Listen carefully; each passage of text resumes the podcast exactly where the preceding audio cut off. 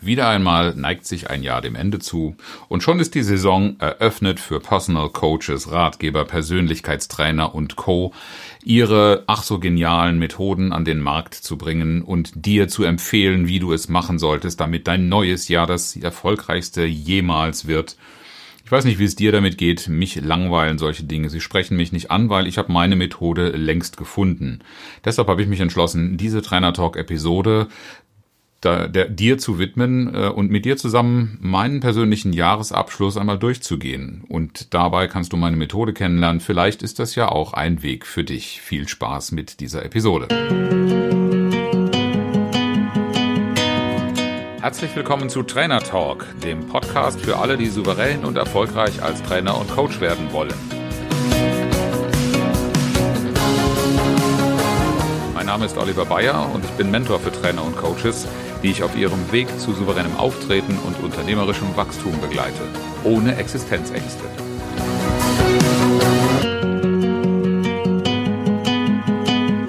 Der persönliche Jahresabschluss.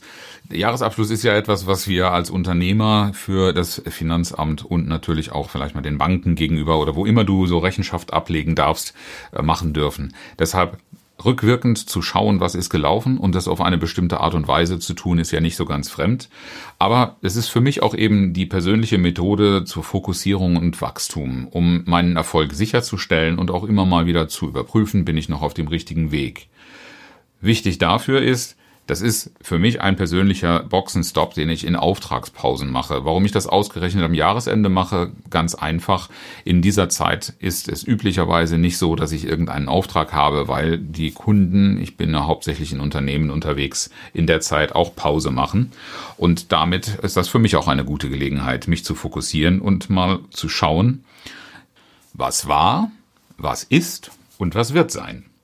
Dieses Ritual ist beileibe nicht nur auf, den Jahr, auf das Jahresende oder auf den Jahreswechsel begrenzt, sondern es eignet sich eigentlich für jede Art von Pause oder wann du das Bedürfnis hast, einmal Gewissheit zu verschaffen, innezuhalten und so einen persönlichen Boxenstopp zu machen. Und die Methode, die ich dabei nutze, die möchte ich dir kurz vorstellen, bevor wir das dann auch Schritt für Schritt persönlich durchgehen.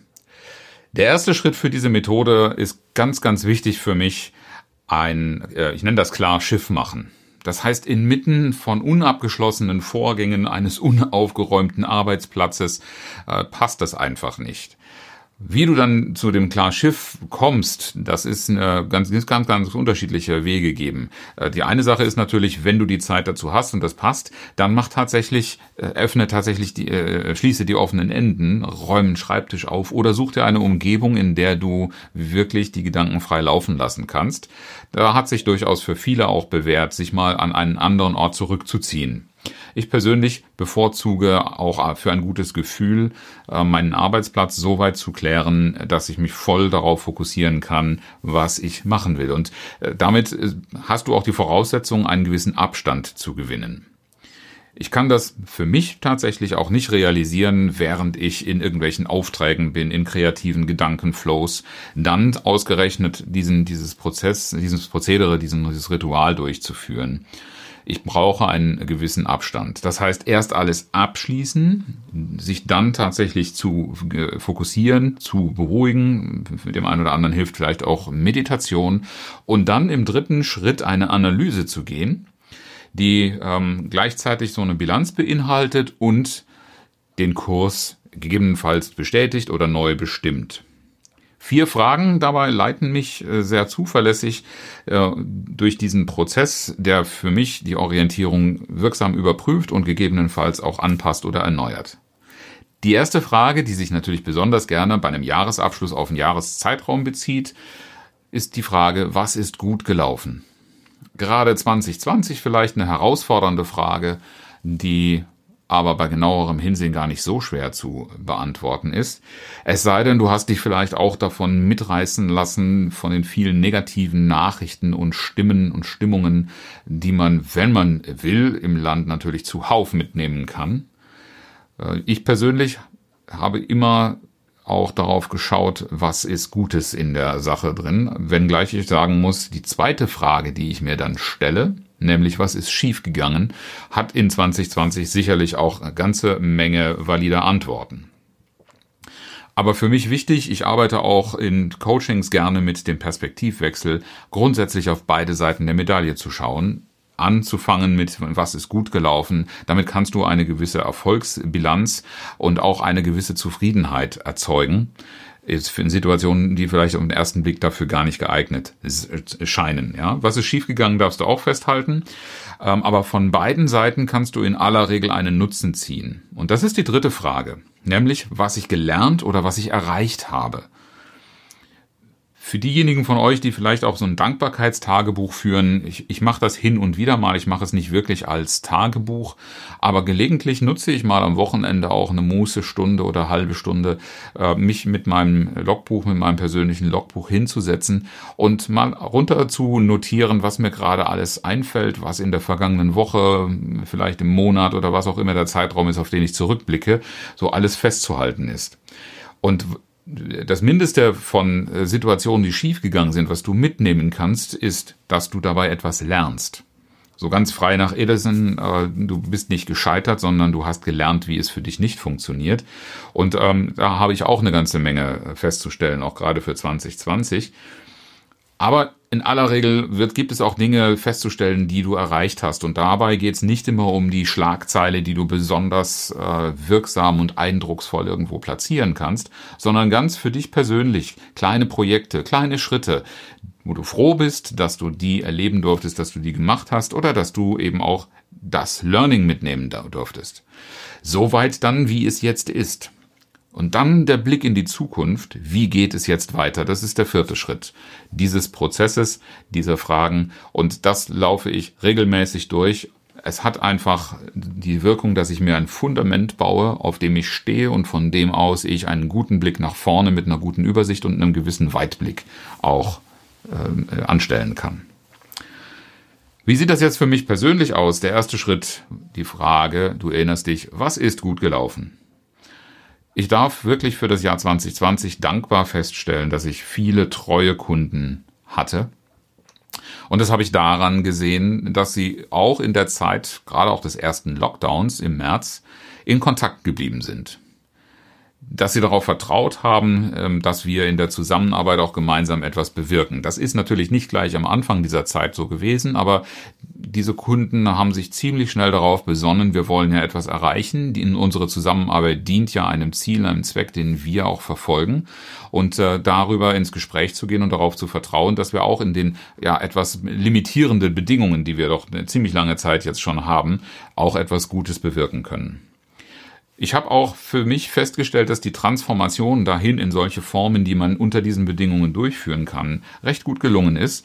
Und aufgrund dessen durfte ich auch große Projekte durchführen oder fortführen, was mir persönlich dann auch einen, einen ganz guten wirtschaftlichen Erfolg äh, beschert hat.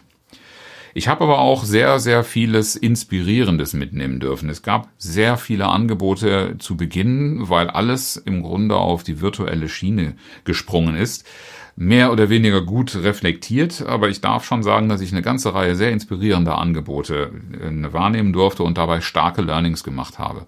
Und heute merke ich, dass ich mit vielen Dingen sehr selbstverständlich umgehen, wo mich immer noch so viele Kollegen drum beneiden oder fragen, wo hast du das her, wo, wo, wo hast du das nachgeschlagen. Das ist es eben nicht. Ich habe tatsächlich mich viel mit diesen Dingen beschäftigt. Ich habe in dieser Zeit sehr, sehr viel lernen dürfen. Auch sehr gut gelaufen ist der gesundheitliche Verlauf. Von mir persönlich, von meiner Familie, von Freunden. Ich habe in meinem unmittelbaren Umfeld tatsächlich keine, keine Krankheitsverläufe erleben oder erleiden sehen müssen. Wenngleich ich schon eine ganze Menge mitbekomme, dass das nicht so arg selbstverständlich ist, sondern dass ziemlich viel passiert und dass das auch unerfreuliche Verläufe sind. Wir persönlich, soweit äh, ich meinen äh, Freundes- und, und Verwandtschaftskreis äh, betrachten kann, sind gesund geblieben. Und äh, das hat mich auch in die Lage versetzt. Auch das ist gut gelaufen. Ich habe dieses Jahr es tatsächlich geschafft, jede Woche eine Podcast-Folge zu veröffentlichen und dabei auch keinen Moment, keinen Durchhänger zu haben, was ich jetzt wohl als Thema nehmen könnte, was wir ähm, euch anbieten können mir ist immer ziemlich spontan etwas eingefallen und ich habe das auch in Zeiten, in denen ich sehr, sehr stark eingebunden war in den Trainingsbetrieb geschafft, immer wieder auch ein Thema mitzubringen und aufzuarbeiten und anzubieten. Und der Podcast wächst langsam, aber beständig. Ich habe also heute Downloadzahlen, die ich vor einem Jahr so noch nicht hatte.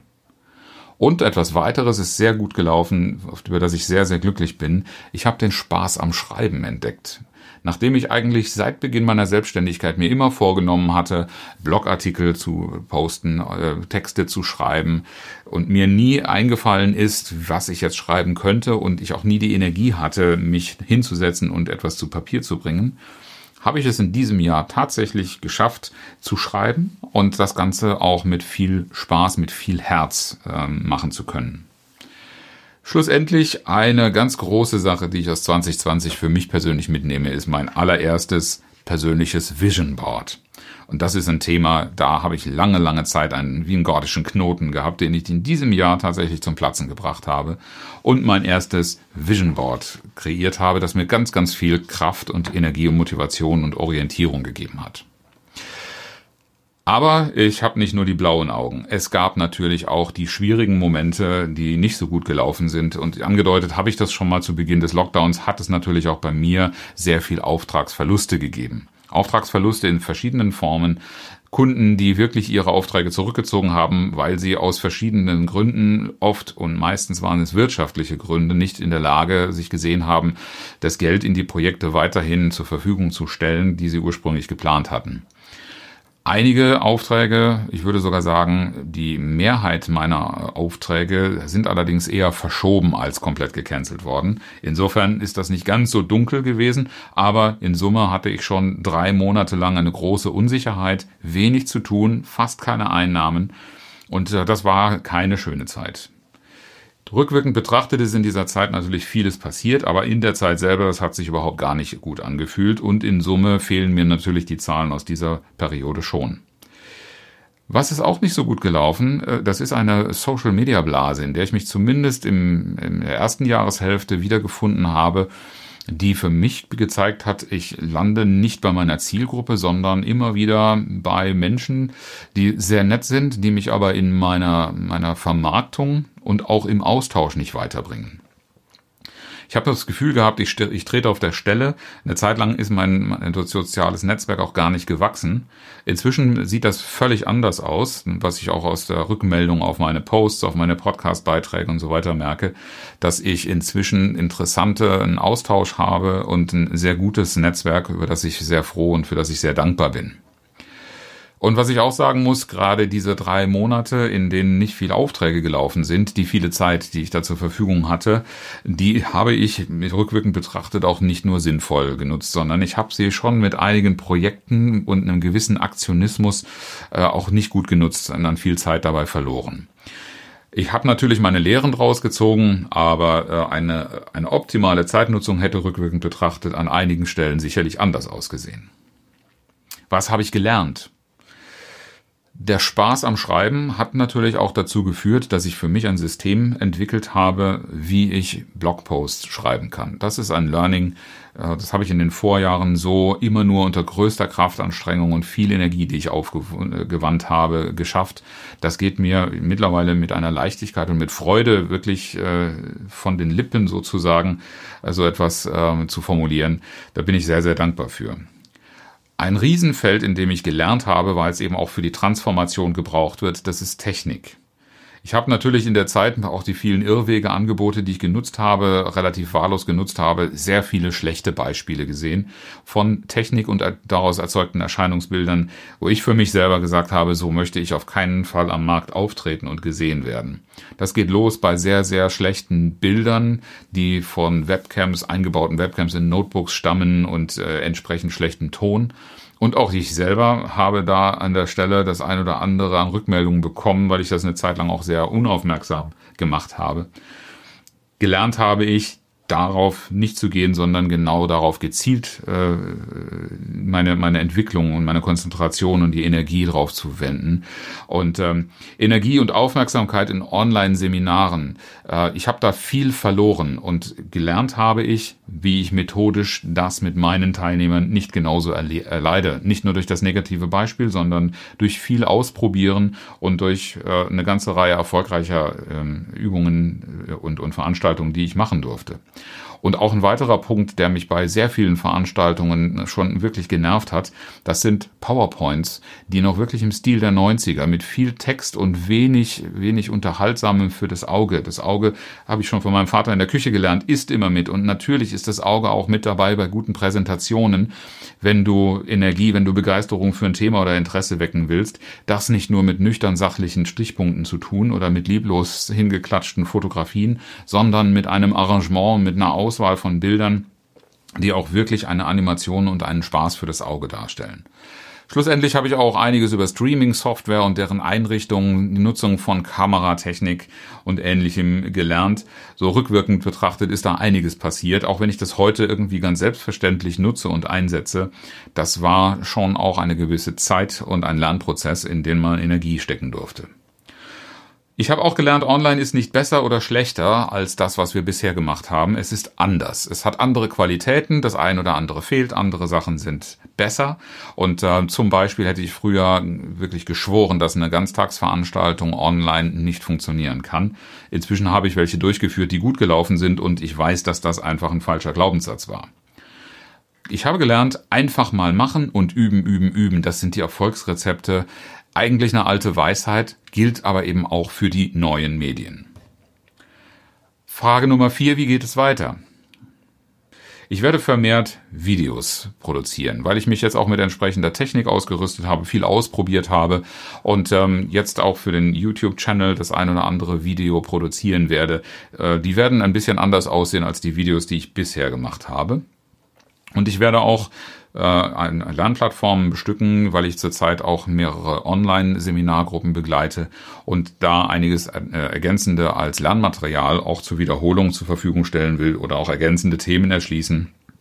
Und nicht zuletzt wird es auch im Jahr 2021 ein Angebot unter dem Hashtag TTT virtuell geben, denn äh, ich bin in Gesprächen äh, zur Gestaltung eines Angebots für Online-Trainer. Sei also gespannt und folge diesem Podcast aufmerksam äh, auf den sozialen Medien oder schreib mir, wenn du Interesse an einer virtuellen Trainerausbildung, an einem Train the Trainer für Online-Seminare, Online-Veranstaltungen hast, dann schreib mir an äh, mail at oliver-bayer.de und ich werde dich auf dem Laufenden halten, wann wir mit den ersten Angeboten und Veranstaltungen starten. Das wird noch innerhalb des ersten Quartals passieren. Dir, lieber Zuhörer, danke ich für deine Treue, für das regelmäßige Hören und Abonnieren dieses Podcasts. Und verabschieden möchte ich mich von dir aus diesem Jahr mit den besten Wünschen für ein frohes Weihnachtsfest, einen guten Start ins neue Jahr und nicht zu vergessen das inspirierende Zitat heute von Ernest Hemingway. Das Merkwürdige an der Zukunft ist wohl die Vorstellung, dass man unsere Zeit einmal die gute alte Zeit nennen wird.